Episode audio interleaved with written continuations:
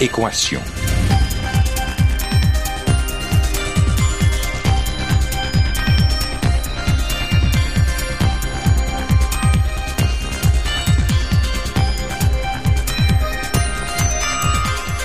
Ici Normand Mousseau, bienvenue à La Grande Équation, votre rendez-vous hebdomadaire avec la science.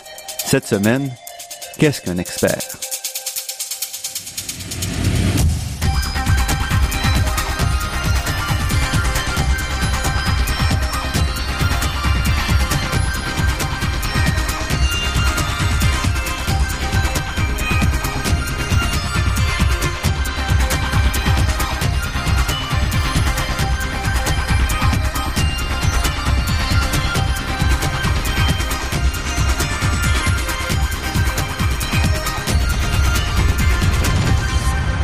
Experts aujourd'hui sont partout.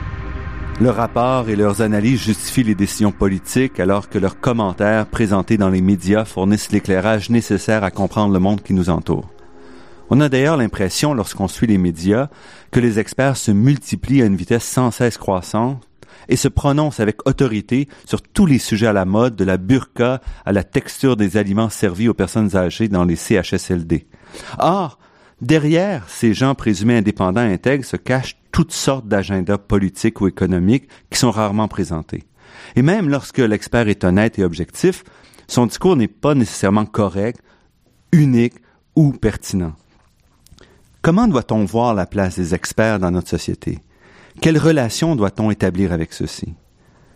Notre invité d'aujourd'hui étudie la question depuis plusieurs années. François Claveau est professeur adjoint au département de philosophie et d'éthique appliquée de l'Université de Sherbrooke il est également titulaire de la chaire de recherche du Canada en épistémologie pratique. En tant qu'expert sur l'expertise, il nous livre aujourd'hui sa réflexion. François Claveau, merci d'avoir accepté cette invitation. Merci Normand de m'avoir invité. Commençons donc euh, par la question euh, qui tue. Alors, euh, qu'est-ce qu'un expert? Donc la question qui tue, merci de commencer aussi. Euh, aussi, euh, aussi brutalement. brutalement voilà. Euh, donc bien entendu, le terme expert est, utilisé de multiples façons. Euh, euh, c'est un terme hyper usité là. Donc nous, quand on travaille sur l'objet, on, on, donne une, une, définition plus circonscrite que que toutes les utilisations possibles du terme. Hein. Donc on veut pas référer à une piste de ski de ski experte ou ainsi de suite. Hein. C'est pas ça. C'est pas ça à quoi on veut référer. Donc avec mes collaborateurs, on, offre une définition de travail pour circonscrire ce qui est l'expert en quatre critères, en fait. Donc, le premier critère, qui est donc euh, que l'expert, dans un domaine particulier de connaissance, a une supériorité épistémique, donc un, savoir plus grand dans ce domaine-là. Euh, à chaque critère, en fait, je vais vous montrer contre quoi on veut, euh, qui, qui, on veut repousser finalement de, de, la, de, la, zone des experts à chaque fois.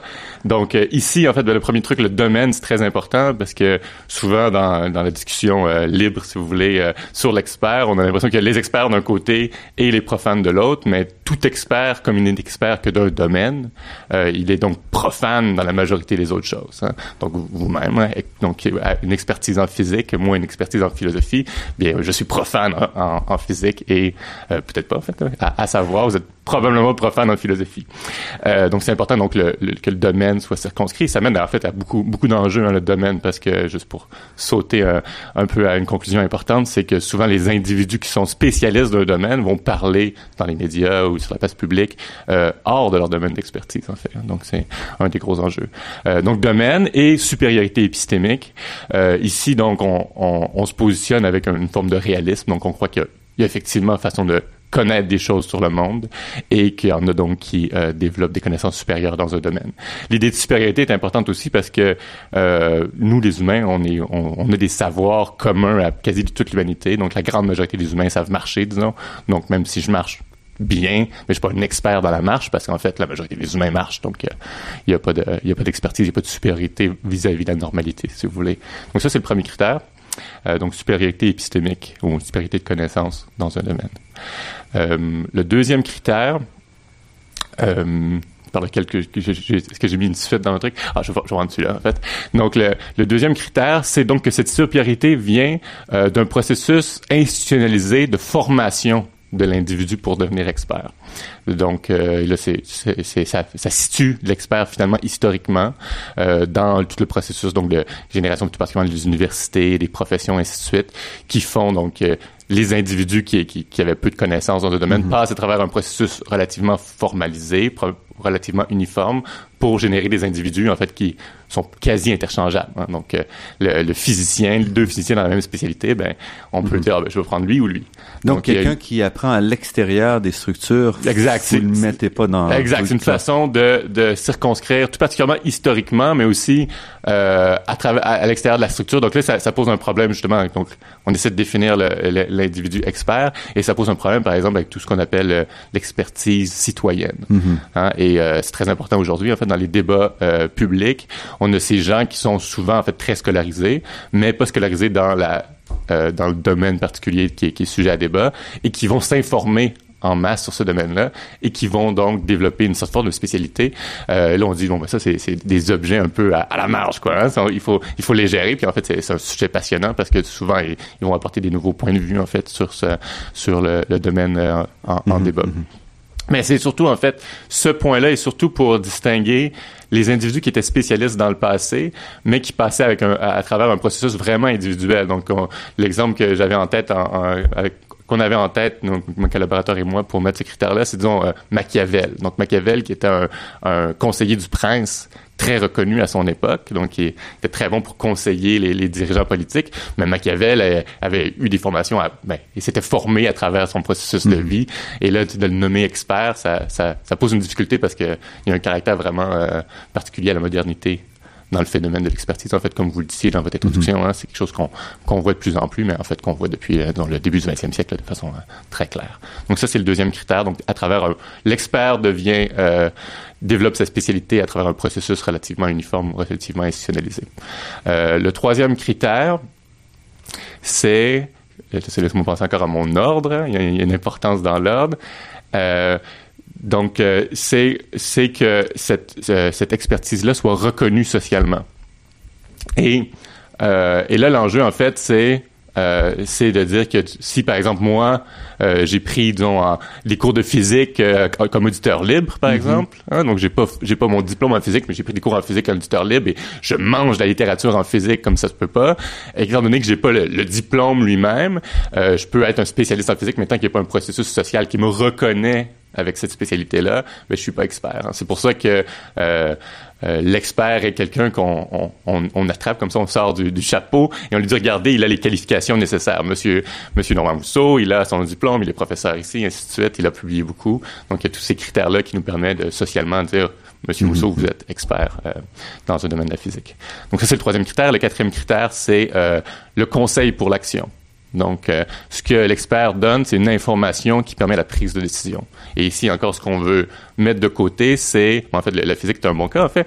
Donc, disons, un astrophysicien qui, qui respecte tous les trois premiers critères, mm-hmm. mais qui va nous parler, disons, de, ben, l'astrophysique, c'est encore là parce que maintenant, il y a des idées d'aller sur Mars et je ne sais trop quoi encore, mais disons, qui nous parle de planètes très éloignées ou du Big Bang. Mm-hmm. Donc, ça nous informe, c'est très intéressant, c'est stimulant intellectuellement, mais pour la décision, c'est relativement limité jusqu'à jusqu'à preuve du contraire, jusqu'à temps qu'on puisse remonter dans le temps ou je ne sais trop quoi, ou justement qu'on puisse coloniser Mars. Mais donc encore, euh, supériorité épistémique, formation à travers un processus relativement uniforme et institutionnalisé, euh, reconnaissance sociale de cette spécialité-là et conseil pour l'action.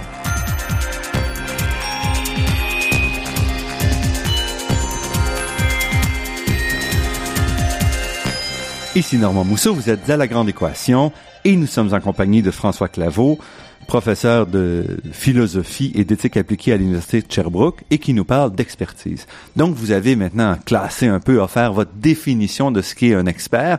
On va garder celle-là. Merci. Puisque vous avez, Merci vous avez travaillé fort pour la développer. Et euh, donc, qu'est-ce qui mais qu'est-ce qui différencie, par exemple, un expert au niveau de... Quel est son rôle, si on veut, dans la société aujourd'hui? Mm-hmm. Comment est-ce qu'on le place? D'accord. Euh, donc, faut placer un historiquement, mais depuis en fait depuis la création de la société, il y a une division du travail, et aussi une division du travail de recherche, de collecte d'informations. Euh, et en fait, on peut placer donc l'expert comme un moment relativement, euh, dont si vous voulez, le, moment de l'expertise, le, foisonnement de l'expertise, comme un moment dans ce processus-là qui, date de, depuis toujours. Donc, je prends l'exemple de Machiavel. Hein. Donc, Machiavel avait développé une spécialité à l'époque, et là, il pouvait la réutiliser euh, en allant euh, voir les différents princes d'Italie, disons, et euh, leur donner des conseils. Et ce que ça permet, donc socialement, c'est que donc l'individu là, dont le prince qui veut, qui a juste le, il veut faire la guerre, finalement, il n'a pas le temps de collecter toute cette information là sur comment bien gouverner, mais il peut sous-traiter le, une partie de la collecte d'informations nécessaire à la prise de décision à quelqu'un d'autre. Donc, quand on avance dans le temps, donc on passe la, la jeune modernité, la Renaissance à à, à aujourd'hui, eh bien, on a, on a, on a passé à travers un, processus de rationalisation de la prise de décision, tout particulièrement au niveau collectif, mais aussi même au, niveau individuel quand on pense à la médecine ou à des, des experts qui sont plus, plus des experts de proximité, euh, qui fait que on a délégué tout plein de temps de cette recherche d'information-là à différents, euh, différentes collectivités, différents euh, groupes de spécialistes. Donc l'avancement du savoir nous force un peu à dire euh, comme je peux pas tout savoir, je dois m'appuyer sur mhm. des gens. Qui et c'est aussi donc d'un côté c'est l'avancement du savoir et de l'autre c'est euh, socialement il faut justifier nos décisions avec toutes les en disant les variables je les ai considérées parce que j'ai reçu de l'information mm. que c'est Y aussi. Donc euh, le, de, de, dire euh, j'ai pris une décision de façon intuitive. Donc un politicien qui dit oh je l'ai pris de façon intuitive. Ben, ça, ça, ça, se voit encore dans certaines formes de populisme disons mais euh, justement c'est critiqué. Donc ah j'ai pris ça de façon intuitive parce que je me suis levé le matin puis j'ai senti que c'était bien. Ça, ça ça, ça passe pas du tout hein. donc il faut si même si en fait et c'est un des, des gros enjeux de l'expertise même si en fait la décision était déjà prise peut-être par justement dans le deux j'ai eu un, j'ai eu un flash. Euh, mais en fait il faut le justifier sur la place publique euh, par des références à, à donc des, des, experts qui nous auraient informés en nous disant effectivement dont le, ce que je mets en place mm-hmm. les conséquences prévues sont les, les conséquences bénéfiques que, je vise. Donc, c'est un peu le, le modèle d'une société basée sur la raison, là, plus... Exact, c'est ça que je veux dire. Donc, le processus de, de rationalisation, euh, donc, on, on retourne à Max Weber et, et, ainsi de suite. Donc, les penseurs de la fin du 19e siècle, début du 20e siècle ont, ont bien vu, en fait, qu'il y avait une, grosse vague de fond, une grosse lame de fond qui, qui amenait, donc, la, cette nécessité-là de justifier l'action en référence à, à, vraiment dans un vraiment aussi dans un euh, dans un rapport moyen fin. Hein, donc, donc je, je vise la diminution de la pauvreté. Eh bien, je dois choisir les moyens qui euh, qui sont plus efficaces pour me mener à, à cette à cette fin là, à cet objectif là.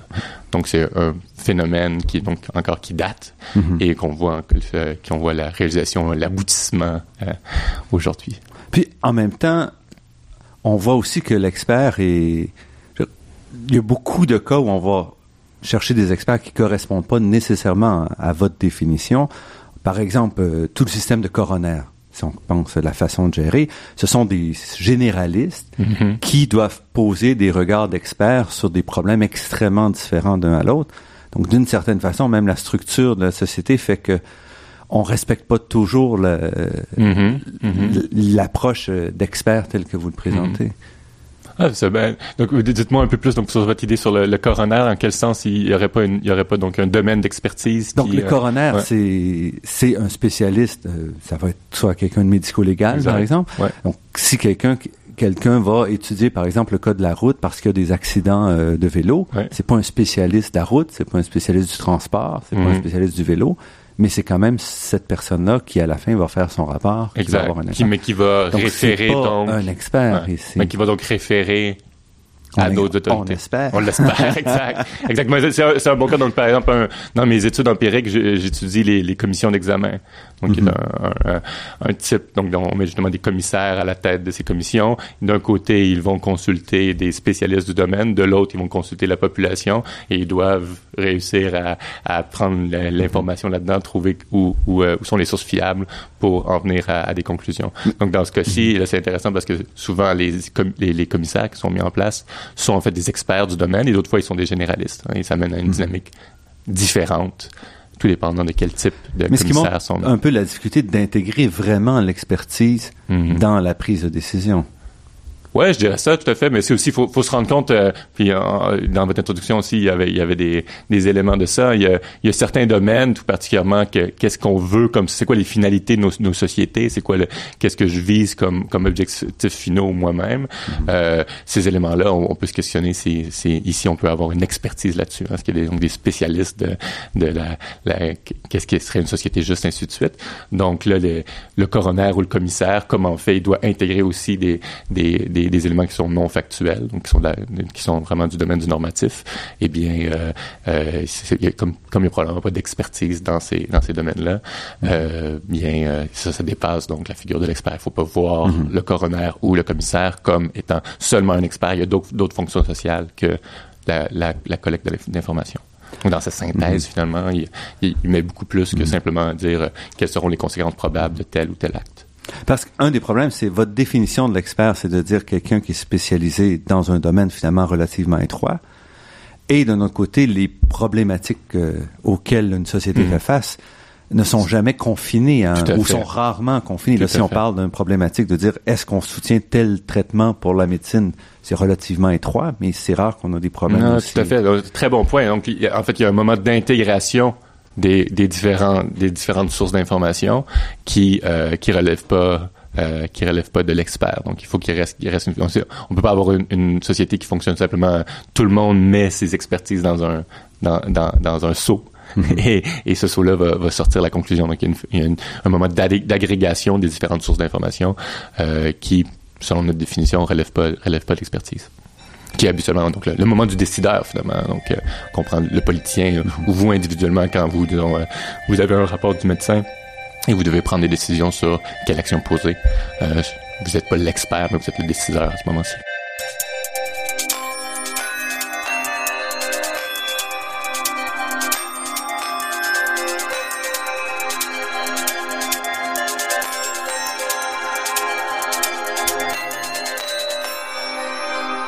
Ici Normand Mousseau, vous êtes à La Grande Équation sur les ondes de Radio-VM et nous sommes en compagnie de François Claveau qui nous parle d'expertise.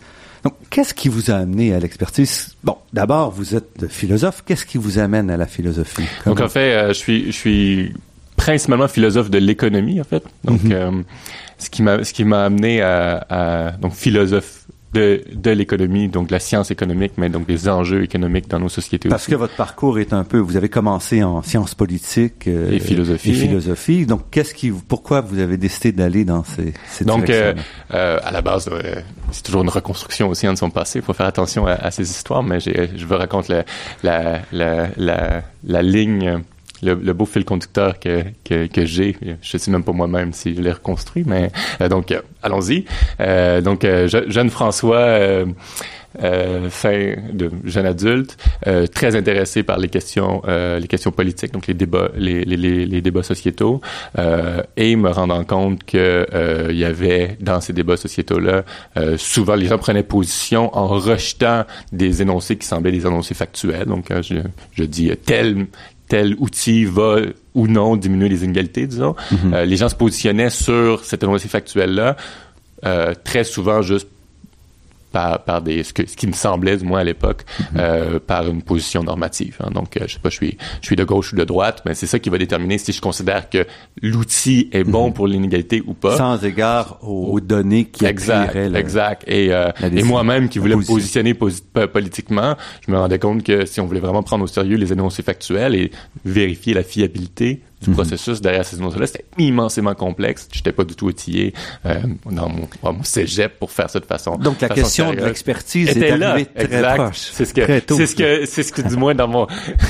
dans ma narration. Euh, euh, donc ce que j'ai fait donc au, au bac, j'ai fait donc Sciences Po et philosophie. Donc mhm. euh, euh, philosophie étant justement prendre cette, cette distance-là, prendre cette distance-là pour euh, pour réfléchir aux problèmes de, bon, problèmes à l'enjeu disons de, du, du, débat public et de, des, des revendications de connaissances dans le débat mm-hmm. public. En fait, ce que je voulais faire au bac, c'est vraiment euh, ce qui se fait dans le monde anglo-saxon, qui est politique, philo et économie.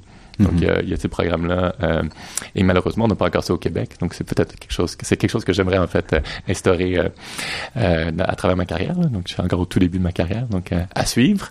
mais, euh, donc, j'ai fait ça, j'ai fait ça au bac. Mhm. Mais ce qui me manquait, donc, un, un gros, euh, un gros élément d'expertise, un gros discours, type de discours expert dans les débats publics, c'est bien sûr le discours économique. Mhm. Euh, il me manquait ça euh, à la fin de mon bac. Donc, je suis allé faire une maîtrise en sciences économiques ensuite.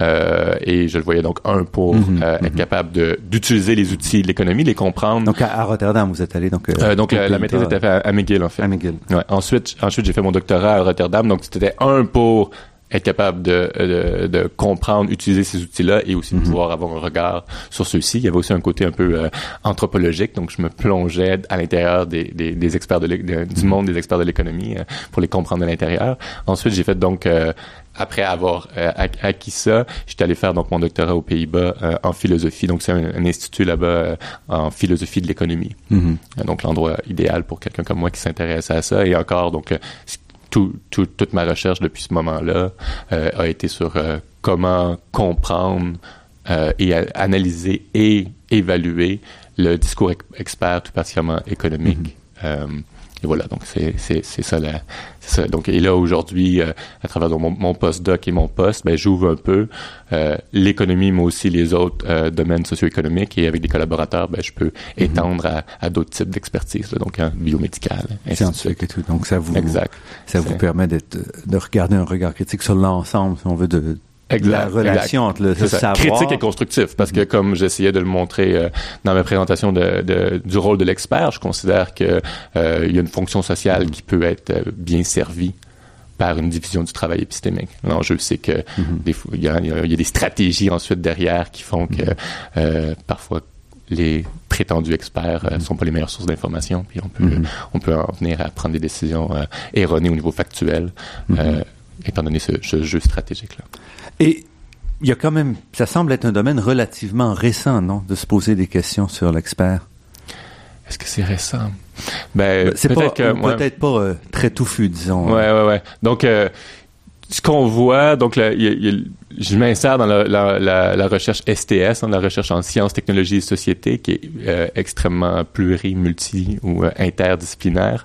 Euh, donc, sociologue, anthropologue, Sciences Po, historien, philosophe, du monde en management, et ainsi de suite. Et donc tous ces gens-là regardaient l'expert de euh, de leur discipline. Donc la, la, la discipline STS hein, même si- euh, qui regroupe tout, tout ce champ-là, si vous voulez, qui regroupe toutes ces disciplines, euh, maintenant permet de donc de, de, de permettre aux, permet aux gens d'interagir, euh, tous ces gens qui euh, qui pensent à l'expertise. Donc par exemple, là, on, on est en train de préparer un, euh, un ouvrage collectif sur l'expertise, euh, où justement des, des, des gens de toutes ces disciplines-là vont contribuer. Donc en ce sens-là, c'est, c'est pas si nouveau que ça de penser à l'expertise. Peut-être en fait que c'était pas tant le terme expert qui était utilisé, mais, mais d'autres termes, euh, comme juste quand on remonte justement à Weber qui parlait de rationalisation, de processus de rationalisation du monde et tout ça, de désenchantement du monde, bien il y avait, il y a- on peut trouver là des, des, des réflexions qui sont très proches des réflexions des réflexions d'aujourd'hui, mais encore voilà l'espèce de- d'intégration des différentes disciplines qui faisaient ça un peu en vase clos. Euh, Je pense que c'est un, un, un tournant important aujourd'hui. Il y a aussi comme des nouveaux phénomènes, le, phénomène numérique, euh, la montée justement des, des experts citoyens, ainsi de suite, qui font que l'enjeu se pose de façon plus criante. Parce qu'en fait, le, un des problèmes, c'est que la, la donnée devient un enjeu de plus en plus important dans, dans le discours, dans les débats sociaux qu'on retrouvait peut-être pas il y a 50 ans. Ouais, ben c'est ça. Je ferais, je ferais, je serais- euh, c'est toujours très risqué hein, de dire euh, ah c'est c'est nouveau ainsi de suite. Donc dire dire que, le, le phénomène numérique est nouveau, ben on a des bonnes raisons de dire que parce que le web peut peut être daté, la montée du web peut être datée.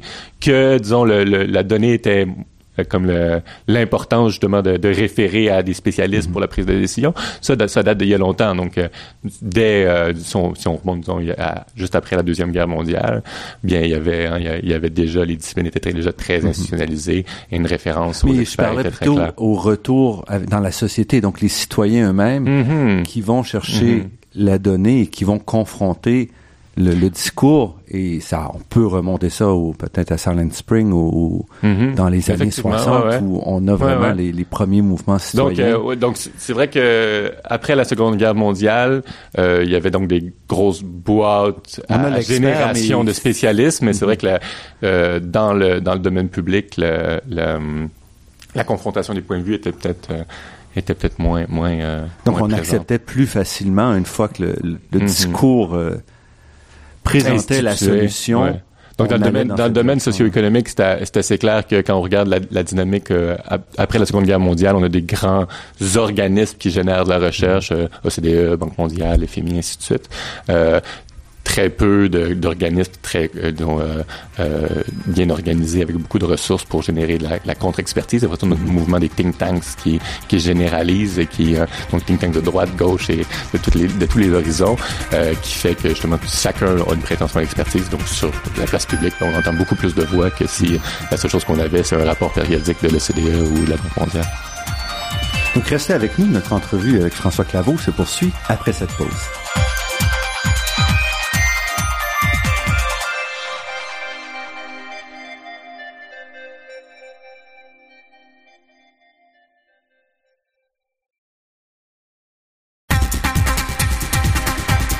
Ici Normand Mousseau, vous êtes à La Grande Équation et nous sommes en compagnie de François Claveau, professeur au département de philosophie et d'éthique appliquée de l'Université de Sherbrooke et titulaire de la chaire de recherche du Canada en épistémologie pratique.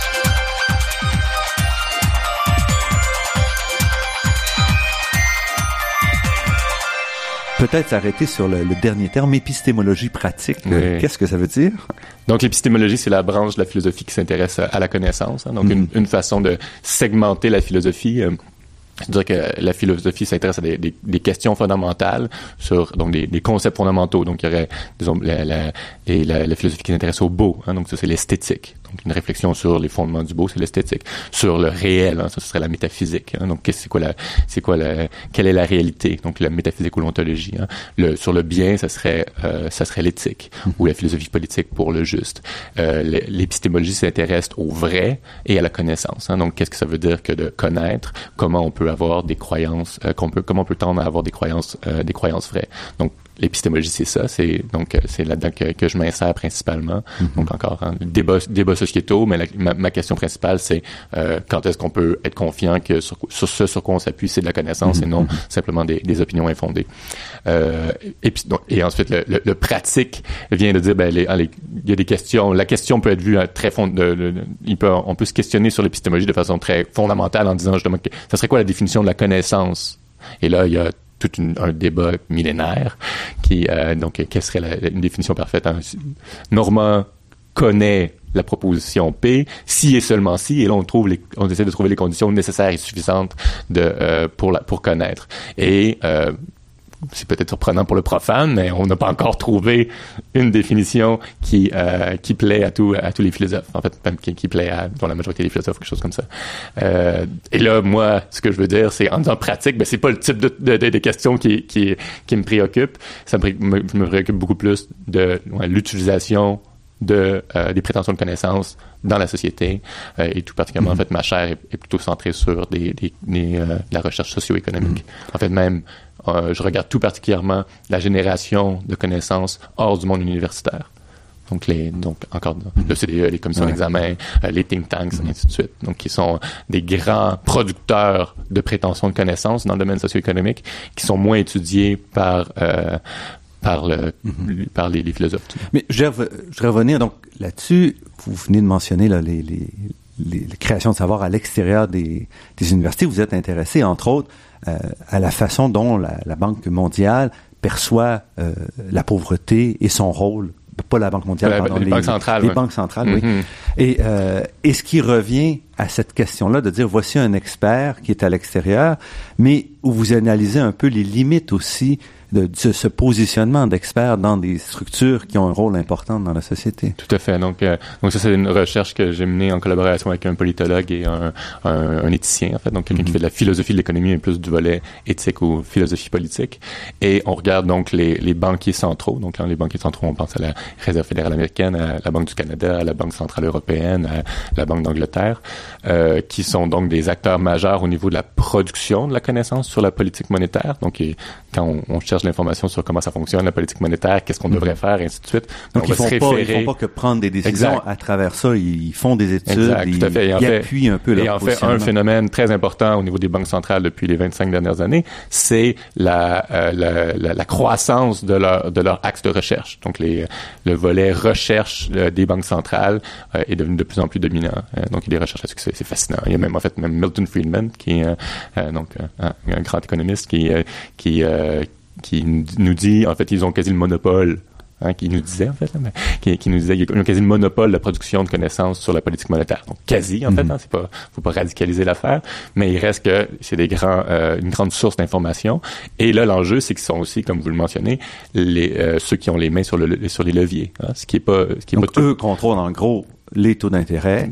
Exactement. Ils ont des outils donc pour. Euh, c'est eux qui font la politique monétaire en mm-hmm. fait. Et aussi un autre phénomène depuis la fin des années 80, c'est qu'on leur a donné un grand niveau d'indépendance pour mener à bien euh, la, politique monétaire. Donc, Parce que jusqu'alors, ils devaient répondre de manière beaucoup plus directe aux politiques. Aux politiques. Donc c'est le, le, premier ministre ou les, exact. les politiciens disaient il faut aller là, il faut faire ça. Exact. Et l'argument, l'argument pour leur donner une indépendance euh, était de dire ben les politiciens ont des visées à court terme tout particulièrement quand l'élection approche. Mm-hmm. ça serait bien beau d'avoir d'avoir euh, un petit euh, un petit boom économique et en fait la politique, politique monétaire peut à court terme générer de la croissance, générer de l'emploi.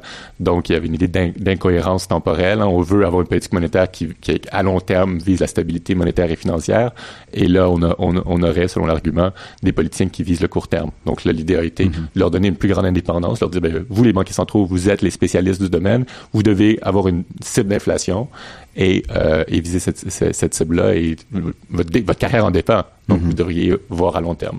Et c'est ce qui s'est passé donc jusqu'à jusqu'à la, la, la, crise financière, où euh, en fait les, les banquiers centraux juste avant la crise financière nous disaient euh, le, on a réussi à stabiliser le système. Il y avait une idée de c'est la mhm. grande modération. Hein, avant la, il y avait la grande dépression, il y avait la mhm. grande modération, puis ensuite il y a, il y a eu la grande la grande stagnation euh, après la après la crise économique. Donc il y avait cette idée-là qui avait réussi en fait à contrôler le système jusqu'à temps que ça, ça leur explose au visage. Euh, et euh, donc les travaux qu'on qu'on fait, c'est donc après après qu'on a fait, c'est donc de regarder après la crise. Ils, sortent des nouveaux outils, hein, ils développent des nouveaux outils qui ont euh, des impacts euh, plus grands sur l'économie et ils doivent gérer à travers leur discours d'experts euh, quels sont les effets collatéraux de ça. Et tout particulièrement, donc, ce qu'on a regardé, c'est les effets sur les inégalités socio-économiques, qui en même temps devenaient un, enjeu encore plus au centre de, de, des discussions publiques. Et eux, ils doivent se positionner là-dessus. Donc, c'est donc on voit vraiment ici une, sorte de conflit d'intérêts. Hein. Donc, si on, on révèle au monde qu'on a des gros des, gros enjeux euh, distributifs, eh bien notre indépendance pourrait être mise à mal parce qu'on on, on aurait tendance à dire que c'est les politiciens qui doivent gérer ces enjeux-là. Et donc c'est ce qu'on regardait dans cette, dans cette étude-là de voir que dans ce cas-ci on a on doit se fier sur eux parce que c'est quand même eux qui mm-hmm. connaissent bien la politique monétaire, mm-hmm. mais de l'autre côté euh, ils, ont des intérêts à, à pas exactement euh, dire tout mm-hmm. fort. Et c'est ici aussi des limites de l'expertise. C'est à la fois les experts déterminent souvent eux-mêmes quelles sont les questions qui vont se poser. Donc, si on se pose pas la, si on se pose la question de manière orientée ou de manière limitée, mm on n'a pas la réponse non plus. Tout à fait. Donc ça, c'est un cas, un cas extrême de ce phénomène-là, mais c'est effectivement un, élément très important pour comprendre l'expertise, de dire que les questions en fait qui viennent aux experts sont, sont rarement bien formées, hein, sont, sont rarement mm-hmm. très claires en fait. Donc euh, on a une espèce de modèle sous les standards de l'expertise qui est je suis décideur, j'ai plein d'interrogations sur X, Y, Z, je dois avoir des réponses là-dessus, donc je donne à Normand X, je donne à, à une autre personne Y, ainsi de suite, ils me reviennent avec les réponses. Mais en fait, euh, très souvent, c'est pas exactement comme ça que ça se passe. On a un décideur mm-hmm. qui sait pas exactement quelle question il devrait se poser pour atteindre une décision. Et donc, dans la consultation avec, l'expert, il y a aussi la génération d'une question qui mm-hmm. fait sens au vu de l'expert. Donc, l'expert va donc mm-hmm. mobiliser aussi son cadre conceptuel, sa vision du monde là-dedans. Donc, qui, qui mène donc l'expert aussi on a choisi les questions. Et euh, effectivement, ça peut être préoccupant. Et c'est ce que vous montrez même à ce niveau-là. Donc, même quand on parle de gens d'institutions qui disposent quand même de beaucoup de recherches et tout, on évite de se poser des questions. Vous dites euh, les, les banques centrales ont tendance à, à justement à terre un peu, à diminuer le rôle qu'ils peuvent Mhm. jouer vraiment sur les inégalités. Donc on se pose pas trop de questions, on essaie de pousser ça dans le coin. Exact. Et- Donc là, la, la question, c'est de savoir, hein, donc, euh, on, on- on note, on, on documente cette dynamique-là. Ensuite, c'est de savoir s'il y a d'autres acteurs Mhm, mhm. politiques dans, dans, dans, dans la, dans la société qui vont pouvoir euh, Prendre le mettre, relais. ouais, mettre, ouais, euh, mettre ça de l'avant. Et en fait, Mhm. là, on voit que, par exemple, les banquiers centraux mènent maintenant des recherches sur cet enjeu-là. Donc, c'est, ce qu'on ce qu'on voulait révéler, c'est on, voit ici une dynamique très intéressante et préoccupante au niveau au niveau sociétal, mais tout, ça bouge. Hein? Donc, ça, ça se pourrait en fait qu'avec un, un acteur externe au, au, au- au système des banques centrales, on puisse avoir des développements intéressants sur disons cette oui, question. et on l'a vu il y a, que- juste avec Piketty, Thomas Piketty, fait, qui est sorti Mhm, euh, avec mhm. un seul livre, comment on a quand même Ouais. créé un nouveau Exact. rapport de force qui n'est pas encore euh, complètement renversé. mais qui, euh, Tout à fait. Mais oui, il y a- aussi, donc, si on reprend le CDE que je mentionnais euh, tantôt, hein, le, le- la recherche au cœur de l'OCDE maintenant au niveau économique, c'est en fait les, les questions des inégalités. mhm. Tandis que au, début des années 90, c'était la question de la flexibilité du marché de l'emploi et la question des inégalités était, était vue comme vraiment mineure. Donc on voit comment les priorités Mhm. de ces institutions-là changent. Et donc, si on avait plein d'informations sur la flexibilité du marché de l'emploi au début des années 90, mais là, étant donné que le CDE change sa lunette, bon, on vient à, avoir des, une nouvelle somme d'informations sur les, les problèmes des inégalités. Mais qui se pose encore, et vous vous, vous intéressez à la question économique, entre autres, ou un des problèmes de l'économie par rapport à d'autres euh, d'autres sciences, c'est qu'il y a un aspect idéologique qui est aussi beaucoup plus présent dans l'expertise que dans d'autres domaines. Oui, donc le... le Et qu'on ressent temps- à l'OCDE, qu'on ressent à les banques centrales. Donc, de tout temps, hein, les, euh, donc je fais, je fais aussi de l'histoire de la pensée économique et on voit que de Mhm. tout temps, hein, les, euh, si on remonte au 18e siècle avec les, les, les premiers penseurs systématiques de, de, de l'économie, hein, qui écrivent donc des traités complets là-dessus, Mhm. euh, ils, ils voulaient émuler, ils voulaient répéter les succès des, des sciences naturelles. hein. donc je pense que c'est quelque chose que le- le- le- les, les sciences sociales euh, peuvent donc ils peuvent vraiment nous informer sur le monde, mais en même temps le, le lien eux-mêmes le, le- le reconnaissaient. Le lien donc avec la, la décision est tellement est tellement proche, hein, puis aussi avec une Mhm. vision du monde de ce qui, ce qui serait bien pour la société était tellement proche que c'est très difficile de euh, de distinguer les deux. Donc le- l'espèce de biais dont, dont je parlais au départ, hein, de dire Mhm. euh, euh, on, on, on prend on, on prend l'information qui semble un biais de confirmation qu'on appelle. hein. Mhm. Donc on, on prend l'information qui nous conforte dans nos opinions euh, préalables. Ben c'est euh, c'est clairement plus fort sur des enjeux sociétaux que disons en, en physique où, euh, Ouais, où ça va pas le dépendre. germanium ou le silicium. Exact, le ça va, ça va- euh, votre vie va en dépendre, vos intérêts Mhm. économiques euh, vont pas en dépendre, donc il reste, il, il reste quand même beaucoup de fraude aussi dans, dans les, les, les sciences naturelles et ainsi de suite. Donc faut pas, faut pas euh, penser que tout est tout est, est, est propre de ce côté-là aussi. Mais l'enjeu, l'enjeu justement de, de ma vision du monde, ce que je pense qui est, ce qui est juste pour la société, euh, peut de façon beaucoup plus euh, euh, systématique influencer ce que je pense finalement qui est, qui est vrai, comme au niveau factuel.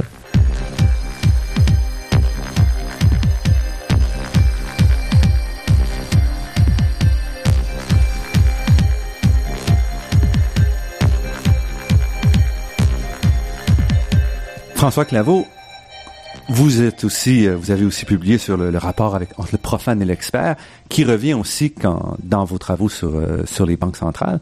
Mais qu'est-ce que vous vous retenez donc de, de ces travaux-là qui nous apparaissent un petit peu loin à la fois? C'est l'intéressant, c'est peut-être c'est ça qui est intéressant de regarder la banque, les banques centrales, c'est que elles sont assez loin du public pour qu'on puisse les regarder euh, à distance, puis en même temps elles, elles sont directement impliquées dans les dans les décisions, dans et ont les actions, impact, dans les et ont orientations. un impact majeur, Mhm. majeur sur, sur notre vie. En fait, euh, les banques centrales, c'est, c'est, c'est, c'est plus euh, important que ça. Ça a un impact sur des, des, des personnes dans les autres pays. Hein. Donc, quand, Mhm. quand la Réserve fédérale euh, dit euh, oh, nous, nous pensons augmenter nos taux d'intérêt, hein, Mhm. euh, eh bien, euh, dans les pays, les pays en développement, il y a des flux de capitaux qui sortent de ces pays-là parce que tout à coup, on, ça, ça- on pourrait avoir un retour plus intéressant euh, au niveau des États-Unis. Donc, euh, c'est, majeur les impacts qu'ils ont euh, sur les profanes. Euh, un, un truc qui est vraiment fondamental qu'on voit qu'on voit très clairement euh, lorsqu'on se met à regarder euh, le lien profane expert, Mhm. c'est un que euh, c'est, faux de dire que les profanes, c'est faux de dire que les profanes sont aujourd'hui plus sceptiques des experts en général, en fait. Donc, euh, même les sondages qui demandent euh, euh, c'est mhm. quoi votre niveau, par exemple, de confiance vis-à-vis des scientifiques en général, ça n'a pas tendance à diminuer, sauf pour des catégories particulières d'individus. Il y a des recherches intéressantes, tout particulièrement sur le mouvement néoconservateur aux États-Unis, où en fait, c'est significativement différent depuis les 15 dernières années. On, ça peut expliquer différentes tendances. Euh, mais donc c'est faux de dire qu'ils sont euh, sceptiques vis-à-vis des donc, les experts ou des mhm. scientifiques en général. Mais ce qui est clairement, euh, ce qui est clairement plus facile de faire aujourd'hui, c'est de magasiner. Donc tout particulièrement le, le profane au niveau l'individu, mhm. le, citoyen moyen peut plus facilement magasiner son expert, ben, tout particulièrement à, mhm. cause du numérique. Où là c'est bien facile. Si par exemple je m'inquiète des compteurs intelligents, c'est bien facile d'aller sur le web, taper compteur intelligent danger, et là on va avoir les experts, les quelques experts qui disent qu'il y a un danger là-dessus. donc, ça, c'est un cas clair. Même chose pour les vaccins, même chose. Puis ça mène, ça mène donc à, collectivement, il faut vraiment, faut vraiment se questionner à, à savoir comment on peut euh, soit est-ce que c'est est-ce que c'est au niveau de l'enseignement auprès des citoyens qu'il faut leur expliquer comment fonctionne la science, des trucs de base là, de mm-hmm. comprendre que la, la, la, la, la, dissidence en science c'est normal, c'est normal. Mm-hmm. S'il si y, y, a un consensus sur un enjeu aussi crucial que les compteurs intelligents. S'il y a personne qui dit, ah, il y aurait peut-être un problème, c'est qu'il y a quelque chose de... Mais il y a une différence entre consensus et unanimité. Exact, c'est ça, tout à fait. Non, mais, non, mais la distance. Tout à fait, c'est ça. Exactement. Donc, c'est exactement des choses comme ça d'expliquer. Hein. Donc, mm-hmm. il peut avoir, la grande majorité des spécialistes peuvent être d'accord, qui a, qui a quelques spécialistes euh, qui qui sont pas d'accord, ça met pas à mal l'ensemble de, de mm-hmm. l'ensemble des, des, des, des, énoncés qui sont acceptés par, dans le domaine. Euh, même chose. Hein, puis mm-hmm. c'est, assez fascinant en fait quand on regarde la, la, la réaction des, des individuels là-dessus. Mm-hmm. sur les compteurs intelligents, ben certains vont tendre à dire ah, le consensus scientifique euh, est juste, juste totalement biaisé, et ensuite ils vont se virer vers les changements climatiques et ils vont ils vont être prêts à accepter le consensus scientifique. Hein. Donc là, on voit ici vraiment un biais de confirmation. Donc euh, euh, tout est par mes valeurs, mes visions du monde euh, il y a des études très fascinantes qui mm-hmm. regardent euh, euh, à quel point je considère que la, mère nature est fragile. Mm-hmm. Et ça, ça prédit très bien quel acteur, je vais quel spécialiste je vais considérer comme fiable ou non. Et donc, des fois, le consensus mm-hmm. va, va, être du côté la Terre est fragile, comme par exemple les changements climatiques, le consensus sur les changements climatiques. De l'autre côté, le consensus, par exemple, sur les compteurs intelligents, dit que bon, c'est pas c'est pas un enjeu de santé publique majeur. Et là, ça va contre l'idée euh, quand on est fragile. Et, et, là, les gens vont avoir tendance, mais les gens qui, ont, qui partagent cette valeur-là vont mm. avoir tendance à rejeter le consensus. Donc ça, c'est vraiment un, enjeu criant, je pense, de, dans la polarisation mm. Euh, des positions aujourd'hui, où euh, il y, y, a des communautés sur le web qui peuvent se structurer. Mais est-ce qu'elles sont si importantes que ça, ou est-ce qu'on exagère un peu justement ces, euh, ces phénomènes-là? Ben, dans, dans, le cas, dans, le cas des compteurs intelligents, je, je, ne sais trop. Ça, on entend beaucoup parler. On a entendu beaucoup parler. Là, en fait, c'est moins pire euh, euh, récemment. Donc, dans, dans, dans, les médias. Euh, c'est préoccupant. Disons, si on prend les vaccins, ça, ça, ça devient préoccupant quand euh, il y a des éruptions de, de, de mm-hmm. maladies parce que le taux de vaccination diminue. Donc, dans ce sens-là, il y a, il y a, il y a des il y a, il y a des, des, raisons de se préoccuper. C'est préoccupant pour les changements climatiques si hein, le, désaccord entre euh, certains scientifiques par rapport au consensus permet à des acteurs politiques influents de dire, vous voyez, hein, il n'y a, y a pas unanimité, euh, donc on peut, on peut attendre. Donc, ouais, je, je, qu'est-ce, qui, qu'est-ce qui permet... Donc, parce qu'à la fin, d'une certaine façon, c'est pas tant l'expert qui, qui, nous intéresse, c'est-à-dire comment on fait progresser la société et comment on s'appuie sur le savoir qu'on accumule. Mm-hmm. Et là, si vous dites, mais là, on a un problème aujourd'hui parce que les experts, on a de la difficulté à, à intégrer parce qu'on se retrouve avec des, des, expertises conflictuelles ou en contradiction et là on sait plus trop euh, où s'en tenir. Comment est-ce qu'on fait progresser? Est-ce qu'il faut repenser Ça, c'est la grosse question. La question n'était pas vraiment de définir l'expertise, mais donc comment améliorer euh, le système? C'est très difficile. Donc, on, donc bien sûr, hein, donc l'éducation citoyenne pour expliquer des choses de base en fait sur le processus scientifique mhm. pourrait aider. Il y a aussi euh, donc l'enjeu parce qu'il y a aussi effectivement donc des des, euh, des, des des moments où les experts qu'on entend très fort sont poussés derrière par des intérêts économiques, mhm. hein, donc de, motifs de profit, ainsi de suite. Donc d'être capable de mieux détecter mhm. ces situations-là. Et la question euh, idéologique, parce que même sans motif économique, mhm. il reste que les, on a tous des, des, orientations et de, de s'assurer que quand on entend un message, c'est pas porté par une idéologie derrière qui va faire que l'expert lui-même ou ouais, c'est ça. Ben, donc c'est un processus faillible. Hein. Ça, des fois, on, on, manque, on, on, on, fait, on, on, s'égare. Euh, mais on, a des outils justement pour, hein, donc des outils directement à travers le processus de, de validation scientifique est-ce que tes prétentions de, de connaissances euh, respectent des standards scientifiques de base euh, ou répétition? Hein? Donc, il y a tout un, un enjeu récemment sur euh, la, la, capacité de répéter des mhm, expériences. Mhm. Euh, donc, ça, c'est des outils. On voit que la, on voit que la, la science elle-même, l'ensemble des domaines scientifiques, se rendent compte qu'il y a des problèmes de, de validité aussi, mhm, et donc d'améliorer ces processus-là. Euh, il y a tout un mouvement aussi qui a été de dire, ben, les gens s'appuient sur une étude à gauche, une étude à droite, donc il faut faire des synthèses, hein, donc méta-analyse. Euh, euh, excusez-moi, euh, euh, systématique, ainsi de suite. Donc, on développe des nouveaux outils pour euh, augmenter la validité, mais il faut vraiment, je pense, se rendre compte que le débat social, qu'il y ait divergence de point de vue, conflictualité, c'est normal et c'est sain. Hein, donc, euh, d'un côté, qu'il y ait des gens qui, qui disent les vaccins c'est peut-être dangereux, il faut qu'il y en ait parce que peut-être qu'il va y avoir un vaccin qui va être dangereux, peut-être qu'on n'a pas bien, peut-être qu'on se trompe et ainsi de suite. Donc, il faut qu'il y ait des gens qui euh, lèvent le drapeau rouge pour euh, pour qu'on continue à rester vigilant, hein, parce qu'il y a aussi des, des plein de moments où on se dit ah il y a pas de, y a rien de nocif là-dedans et finalement le consensus euh, scientifique était erroné. Donc il faut garder cette conflictualité là. Ce qui est, ce qui semble être dangereux dans des mouvements mm-hmm. récents, c'est que là il y a des poches, hein, des, donc des, des, des, groupes qui se referment sur eux-mêmes et qui développent un discours euh, euh, opposé euh, au consensus et là il y a juste plus de dialogue. Hein, donc c'est une façon de promouvoir le dialogue, euh, la, la, la, briser les segmentations, c'est une voie prometteuse.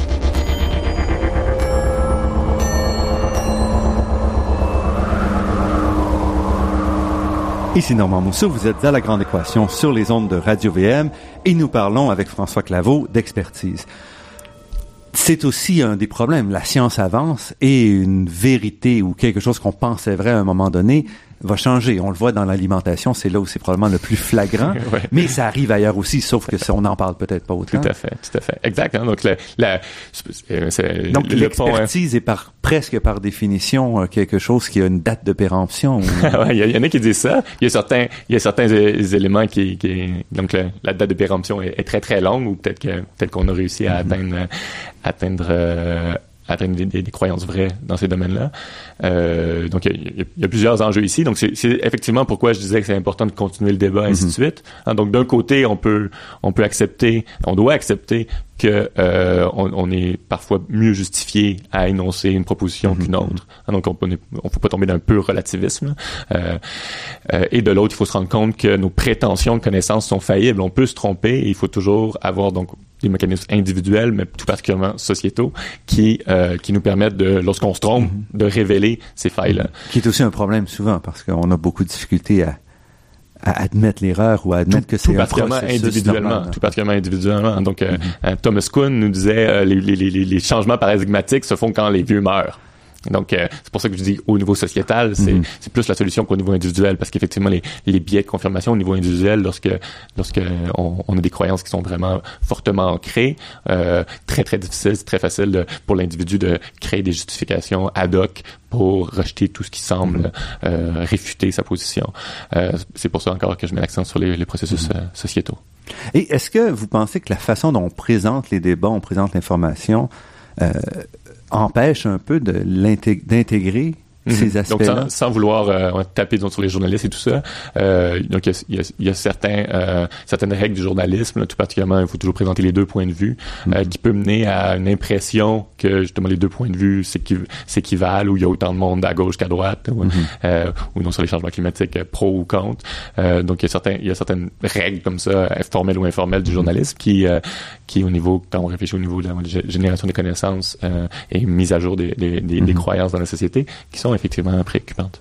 Et est-ce que et la façon dont on présente l'expert même, est-ce que parce qu'on on présente rarement l'expert dans un, de manière contextualisée, si on veut. On va mhm. présenter voici l'expert en tel domaine mhm. et euh, sans comprendre qu'il y a des limites et tout à fait. Ah ben ça ça, ça, ça, ça, fait un pont avec ce que je disais au départ à propos du domaine. Mhm. euh, très souvent, euh, donc, si par exemple vous prenez moi mm-hmm. étant, je sais même pas si on peut parler d'un expert en philosophie, mais oui, je prétends que la philosophie a un impact euh, sur la prise de décision, donc euh, on pourrait le dire. Ou vous, euh, expert en physique, mais souvent quand on amène l'expert, et vous, vous l'avez sûrement vécu quand on le, le, média vous appelle pour parler d'un sujet chaud d'actualité, et là on se demande tout de suite est-ce que c'est vraiment mon domaine de spécialité? Est-ce que je vais dépasser mon domaine de spécialité? Souvent, en fait, les débats sociétaux, c'est à la marge, hein, c'est à, la limite des, de, des connaissances acquises, ou mm-hmm. donc c'est très très très fréquent que l'individu spécialiste va dépasser son domaine. Mhm. Donc, si on représente euh, François Claveau, euh, spécialiste de la philosophie, ben, il y a plein de trucs en philosophie où euh, je suis pas, pas bien mieux que le profane.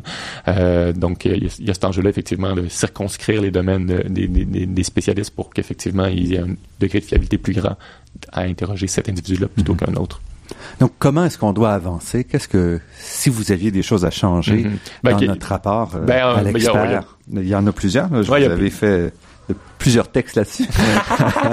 donc, euh, hum, donc, donc, au niveau individuel, il y a une question de, de travailler sur ses biais de confirmation, clairement. Donc, et là, il y a, au niveau éducationnel, il faut faire comprendre. Il faut, il faut, se rendre être prêt à accepter l'évidence d'une certaine ouais, non, il faut, il faut surtout être prêt à, à, faut se rendre compte que le, le, le, le pire ennemi au niveau de la génération des croyances, c'est souvent nous-mêmes. Au sens que, étant donné mes, mes positions préalables, je vais être sourd à l'information, je vais, je vais trouver une raison pour laquelle cette information-là devrait être non fiable. Mm-hmm. euh, cette source d'information-là devrait être non fiable, euh, juste sur mes, étant donné mes, mes, mes Parce que c'est en contradiction avec, avec ce, ce, dont je crois. Ça, donc ça, ça mène, ça mène au, même au niveau émotionnel, hein, ça peut mm-hmm. mener à une détresse.